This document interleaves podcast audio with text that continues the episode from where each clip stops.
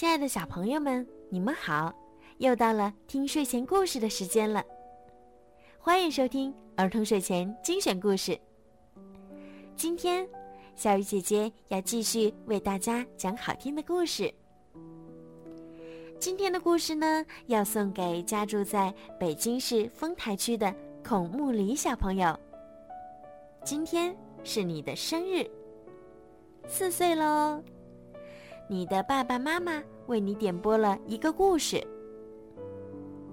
爸爸妈妈、爷爷奶奶，祝你天天开心，身体健康。今天呀，是一个值得纪念的日子。爸爸妈妈想对你说：“宝贝儿，世界因为有了你而更加美好。你的到来给我们的生活增添了无限快乐。祝你四周岁生日快乐！另外。”今天也是爸爸的生日，祝你们平平安安、幸福快乐。好啦，现在就让我们一起来听今天好听的故事——汤姆的生日。早上，在去幼儿园的路上，我感觉不同以往。再过几天就是我的生日了。毫无疑问，我已经不是个小孩子了。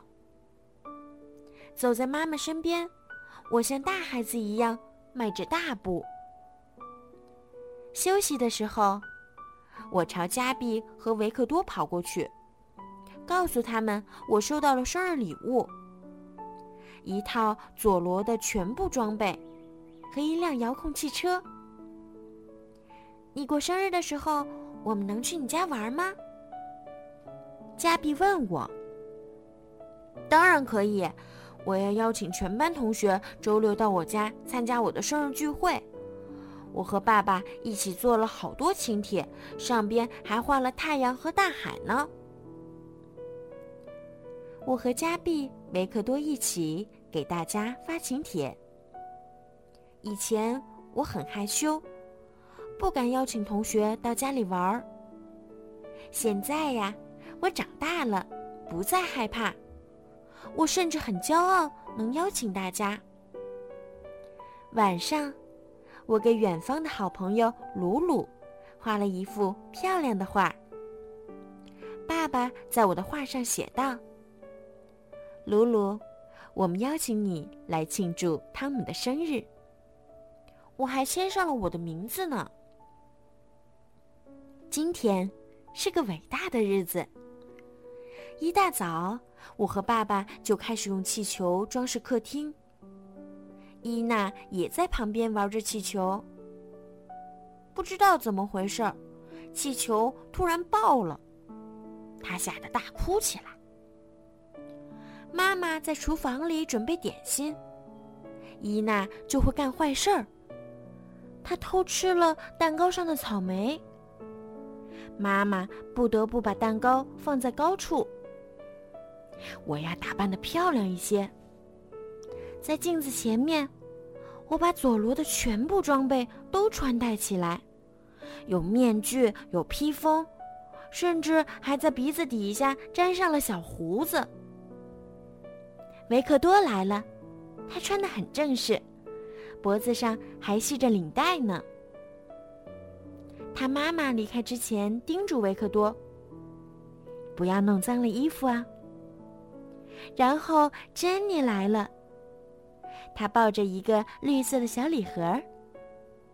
菲克也来了，他背着上幼儿园时常背的小包。我带朋友们去花园里看我的小树屋。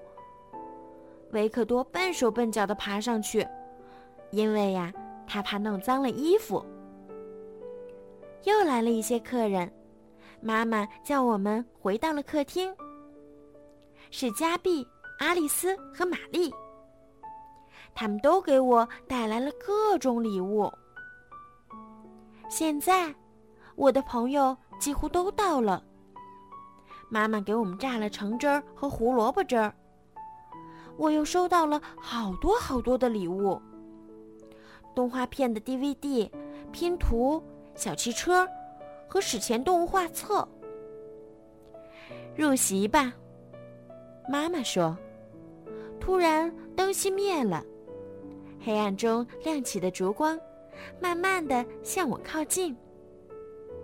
大家一起唱：“祝你生日快乐，祝你生日快乐，祝你生日快乐，祝你生日快乐，祝你生日快乐，汤。”妈妈叫我憋足一口气，吹灭所有的蜡烛。正当我吸气时，伊娜伸手抓蛋糕，弄倒了一根蜡烛。妈妈只好重新点燃蜡烛。我鼓起腮帮子，使尽了全身的力气。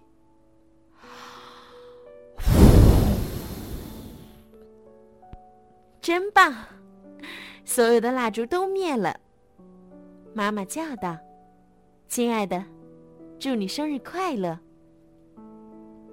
大家一起吃蛋糕，维克多吃的很小心，他怕弄脏自己的衣服。他一份儿还没吃完，菲克已经吃完三份儿了。这时，门铃又响了，会是谁呢？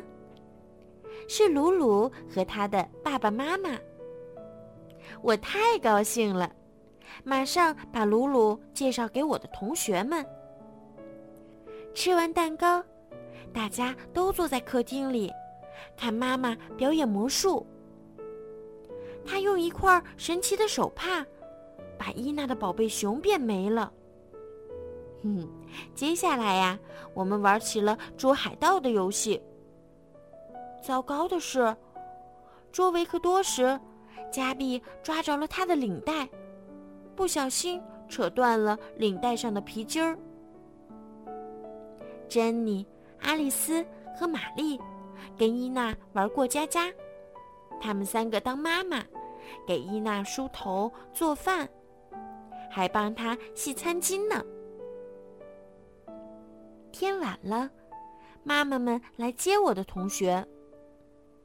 维克多哭了，因为他的领带坏了。他妈妈说：“没关系。”聚会结束了，大家都走了。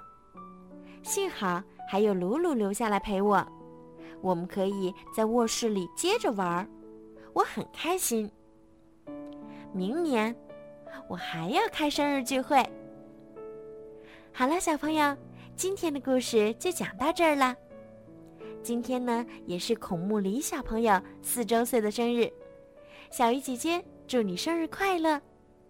好啦。孩子们，晚安。孔木里小朋友，晚安。